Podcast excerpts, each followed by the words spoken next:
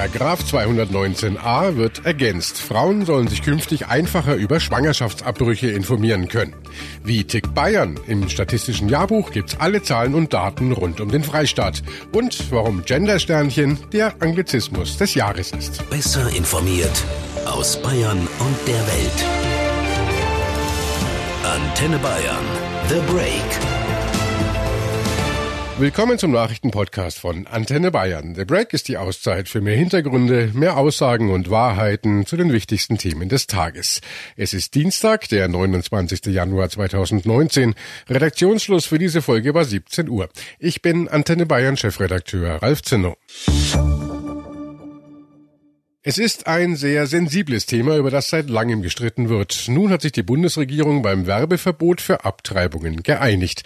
Der Paragraph 219a, der aktuell Werbung für Schwangerschaftsabbrüche verbietet, wird jetzt ergänzt. So könnten sich Frauen künftig einfacher über Möglichkeiten für einen Schwangerschaftsabbruch informieren. Antenne Bayern Korrespondentin Diana Zimmermann berichtet für uns aus Berlin. Diana, an Informationen kamen ja Frauen, die ungewollt schwanger wurden, auch bisher. Was ist jetzt anders? Naja, es ist dann sozusagen legal, denn Paragraph 219a stellt das Werben für Abtreibungen unter Strafe. Heißt, Frauenärzte oder Kliniken dürfen nicht über die Methoden auf ihren Internetseiten informieren bzw. das nicht offensiv anbieten. Das dürfen sie mit dieser Erweiterung auch nach wie vor nicht, aber sie können an neutrale Stellen verweisen, wie etwa die Bundeszentrale für gesundheitliche Aufklärung. Das kann verlinkt werden. Dort bekommen die Frauen dann alle Informationen und auch eine Liste aller Ärzte, die Schwangerschaftsabbrüche machen. Heißt, wenn ich äh, also in einer Notsituation bin, darf ich meinen Gynäkologen nicht mehr direkt fragen? Doch natürlich, der Weg zum Frauenarzt ist für viele Frauen in Notsituationen natürlich der erste Weg und es ist auch der richtige. Und die Beratung in einer Praxis ist ja von diesem Werbeverbot nicht betroffen, denn da geht es ja nur darum, dass Leistungen wie Schwangerschaftsabbrüche auf Internetseiten nicht angeboten werden dürfen. Darüber hinaus wird es auch weiterhin die Schwangerschaftskonfliktberatung geben. Das ist ja bereits jetzt so. Also die Frau wird von einer anerkannten Beratungsstelle betreut, um sicherzustellen, dass der Wunsch nach Abbruch nicht nur, ich sag mal so, eine Übersprung Ursprungshandlung ist. Im Dezember wurde nun ja ein Kompromissvorschlag ausgehandelt. Auf diesen Kompromiss baut der Gesetzesentwurf auf. Konkret soll im Paragraphen 219a ein neuer Absatz eingefügt und damit eine zusätzliche Ausnahme festgelegt werden. Für junge Frauen und Mädchen gibt es aber noch eine weitere Ergänzung. Ja, richtig. Die Antibabypille soll von den Krankenkassen künftig bis zum 22. Geburtstag junger Frauen bezahlt werden. Bisher werden die Kosten bis zum 20. Lebensjahr übernommen. Gesundheitsminister Spahn verspricht sich von dieser Regelung, dass mehr ungewollte Schwangerschaften vermieden werden und damit auch die Zahl von Abbrüchen automatisch sinkt. Am 6. Februar soll der Entwurf durch das Kabinett, danach dann durch den Bundestag. Diese Anhebung der Altersgrenze für die Antibabypille würde die gesetzliche Krankenkassen jährlich rund 40 Millionen Euro mehr kosten. Die Große Koalition hatte ja monatelang heftig über Paragraph 219a des Strafgesetzbuches gestritten. Die SPD hatte, wie Grüne, Linke und FDP, eine Abschaffung des Verbots gefordert. Die Unionsseite wollte das nicht. Die Parteichefin der CDU, Annegret Kramp-Karrenbauer, hat heute in Berlin allerdings darauf hingewiesen, dass der Gesetzesentwurf noch geprüft wird werde. Wir haben aber auch unsere Verhandlungsführer, also von unserer Seite insbesondere auch Gesundheitsminister Jens Spahn, dazu ermutigt und auch aufgefordert, dass äh, jetzt in den äh, Gesprächen äh, zum konkreten Gesetzentwurf sichergestellt wird, dass nicht Regelungen hineinformuliert werden, die am Ende des Tages doch das Werbeverbot durch die Hintertür abschaffen. Und das wird für uns der sozusagen der Gradmesser sein. Und das überprüfen wir im Moment gerade anhand der der äh, konkreten Formulierungen, die jetzt vorliegen. Entscheidend sei dabei auch, ob der Entwurf einem vereinbarten Eckpunktepapier entspreche, so CSU-Chef und Bayerns Ministerpräsident Markus Söder. Der Entwurf geht jetzt an die Fraktionen, wird genau durchgesehen. Und wir hoffen und gehen davon aus, dass es dem entspricht, was vereinbart war. Und wenn das dann so ist, dann ist es in Ordnung. Und wenn nicht, dann muss man halt nochmal drüber reden. Abtreibung ist in Deutschland durch den Paragraph 218 verboten. Eine Frau, die ihre Schwangerschaft abbricht, macht sich strafbar. Es gibt allerdings diese Ausnahmen. Dazu Julia Wendel aus der Antenne Bayern Nachrichtenredaktion.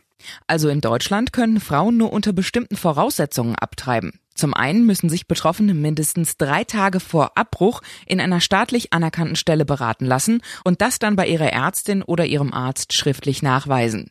Die Abtreibung muss in diesem Fall vor der 13. Schwangerschaftswoche durchgeführt werden. Kommt die Schwangerschaft durch eine Vergewaltigung zustande oder ist das Leben oder die Gesundheit der Schwangeren bedroht, dann verzichtet der Staat auf eine Strafe und die Schwangerschaft kann bis zur 22. Woche abgebrochen werden. Und äh, seit wann ist das so? Den Paragraphen gibt's ja schon sehr lange. Den Paragraphen 218 gibt es seit 1872. Damals mussten Frauen mit bis zu fünf Jahren Zuchthaus rechnen, wenn sie bei einer Abtreibung erwischt wurden. Während der Weimarer Republik wurde der Paragraph etwas abgeschwächt. Das NS-Regime hat ihn dann wieder verschärft und auch das Verbot der Werbung für Abtreibung eingeführt.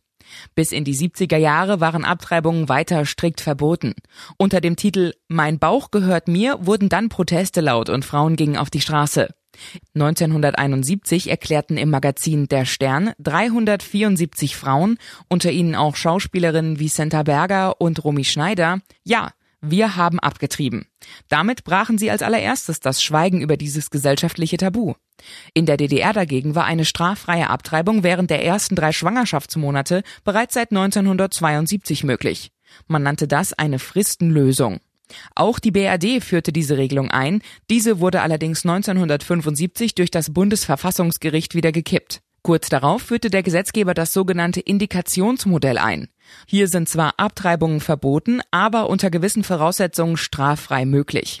Diese aktuelle Gesetzeslage besteht seit den 90er Jahren. Dann werfen wir doch mal einen Blick in die Statistik. Wer entscheidet sich für einen Schwangerschaftsabbruch und wie viele gibt's denn überhaupt durchschnittlich in Deutschland? Naja, es sind vor allem junge Frauen zwischen 18 und 34 Jahren, die sich für einen Schwangerschaftsabbruch entscheiden. In den vergangenen zehn Jahren ist die Zahl der Abtreibungen in Deutschland gesunken.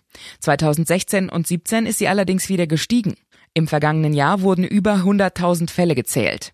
Zum Vergleich? Die Zahl der Geburten lag im selben Jahr bei knapp 800.000. Wie tickt Bayern? Das kann man im neuen statistischen Jahrbuch des Freistaats nun nachlesen, das Innenminister Hermann heute vorgestellt hat. Auf 670 Seiten wird darin Bayern quasi vermessen in allen möglichen Bereichen des Lebens. Bayern-Reporter Hans Oberberger, was sagt denn das neue statistische Jahrbuch über den Freistaat aus?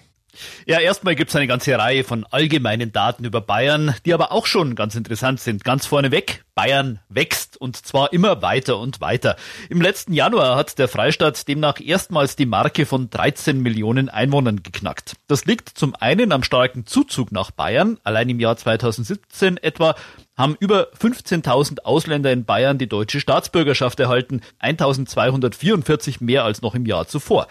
Es liegt aber auch daran, dass die Bayern erfreulicherweise wieder mehr Kinder kriegen. Fast 127.000 Babys im letzten Jahr. Allerdings heiraten die Menschen immer später. Der Durchschnittsbayer heiratet mit 33,9 Jahren, die Durchschnittsbayerin mit 31,3 Jahren. Und was kann man über die Lebensgewohnheiten der Bayern sagen? Ja, auch einiges. Entgegen mancher Selbsteinschätzung leben wir nämlich ungesünder, als man denken möchte.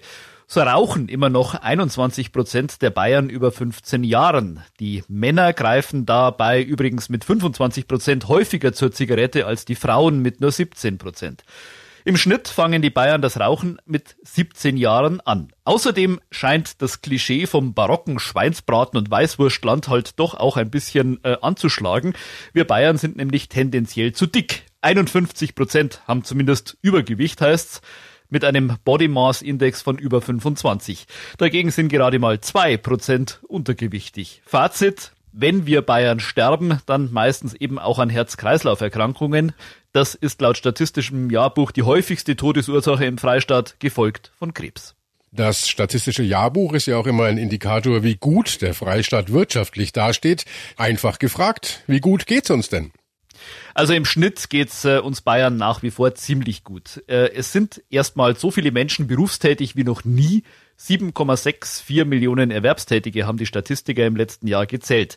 Der Durchschnittsverdienst in Bayern lag dabei bei 3.940 Euro im Monat, im letzten Quartal 2017 sogar schon bei 4.097 Euro. Die Arbeitslosenquote lag im letzten Jahr lediglich bei 2,9 Prozent. Damit waren in Bayern nur rund halb so viele Menschen arbeitslos gemeldet wie im Bundesdurchschnitt. Der Unterschied zwischen Männern und Frauen ist äh, im Arbeitsleben allerdings immer noch ganz deutlich spürbar. Von den Frauen arbeiten 30 Prozent in Teilzeit mit höchstens 20 Wochenstunden. Bei den Männern sind es gerade mal 7 Prozent. Also da sieht man schon, wo umgekehrt nach wie vor der größere Anteil an Hausarbeit und Kindererziehung liegt. Und abschließend noch, Hans, gibt's denn auch wieder irgendwelche Kuriositäten im neuen Jahrbuch? Ja, es gibt auf jeden Fall ein paar ganz interessante Statistiken, die man sonst so nie liest. Zum Beispiel gibt's im Bierland Bayern trotz diverser Fusionen von Großbetrieben immer noch 642 Brauereien. Auch über die bayerischen Gefängnisse gibt's was im neuen Statistikjahrbuch. Dort sitzen derzeit knapp 74.000 Menschen ein, darunter 68.000 Männer und gerade mal rund 5.700 Frauen, also deutlich weniger kriminell als die Männer. Und meine Lieblingsstatistik, jede Henne in Bayern legt im Schnitt 294 Eier im Jahr, macht also durchschnittlich 0,8 Eier am Tag, von wegen also jeden Tag ein Ei und sonntags auch mal zwei. Anglizismen oder Amerikanismen sind im Zeitalter der Globalisierung allgegenwärtig, auch in der deutschen Sprache. Manche bereichern sogar unseren Wortschatz.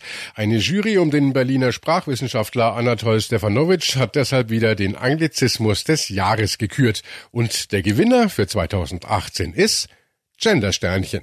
Aus der Antenne Bayern Nachrichtenredaktion Ronny Thurau. Ronny, warum hat denn Gendersternchen gewonnen? Ja, weil es die typischen Kriterien eines mal sinnvollen Anglizismus erfüllt. Nämlich, dass nicht einfach ein Wort, das es sowieso im Deutschen gibt, nochmal durch ein Englisches ersetzt wird, um dann irgendwie weltmännisch und modern zu wirken, sondern es sollte eben eine Lücke wirklich gefüllt werden in der deutschen Sprache. Wie eben jetzt zum Beispiel bei dem Sternchen, das zum Beispiel bei Berufen zwischen der männlichen und der weiblichen Form geschrieben wird, also Krankenpfleger Sternchen in. Dafür gab es eben noch kein richtiges deutsches Wort, aber ein englisches, Gender Star, und das eben, findet die Jury, wurde mit Gender-Sternchen sehr schön eingedeutscht. Eine Wortlücke wurde also geschlossen. Kostproben hiervon sind auch Begriffe wie Fair, Trend, Couch Potato oder Wonderbra. In vielen Fällen sind Anglizismen auch in unserem Sprachgebrauch gleichberechtigt mit deutschen Begriffen. Beispiele dafür sind Team für Mannschaft oder Lift für Fahrstuhl. Auf der aktuellen Liste der Anglizismen des Jahres 2018 stehen auch andere Begriffe wie Framing und Nice. Ja, Framing, weil der Begriff immer häufiger genutzt wird. Gemeint ist ja da, eine Diskussion aus einer bestimmten Perspektive zu führen, beziehungsweise sie auch zu manipulieren. Zum Beispiel, wenn man über Steuern immer nur als Belastung spricht, obwohl man sie ja auch als solidarischen Beitrag zur Gemeinschaft sehen könnte. Dass der eigentlich kommunikationswissenschaftliche Begriff Framing da immer öfter auch in der allgemeinen Öffentlichkeit benutzt werde, zeigt so die Sprachjury, dass Politik und Kommunikationsprozesse heute unter einer verstärkten öffentlichen Beobachtung und Kritik stehen. Und wieso der Begriff nice? Ja, bei Nice wurde eigentlich erwartet im letzten Jahr, dass sich das auch unter Erwachsenen jetzt immer mehr verbreiten könnte, auch in der Schriftsprache, so wie cool. Das ist dann allerdings, so sagt die Jury, jetzt nicht wirklich passiert. Trotzdem, so quasi als Trostpreis wurde Nice jetzt nochmal erwähnt, weil es eigentlich ein sehr interessantes neues Wort für gut oder toll sei. Danke nach Berlin. Und das war The Break, der Nachrichtenpodcast von Antenne Bayern an diesem Dienstag, den 29. Januar 2019. Ich bin Chefredakteur Ralf Zinno. Antenne Bayern. Besser informiert. Jeden Tag. Zu jeder vollen Stunde auf Antenne Bayern. The Break. The Break gibt's auch morgen wieder um 17 Uhr. Jetzt abonnieren.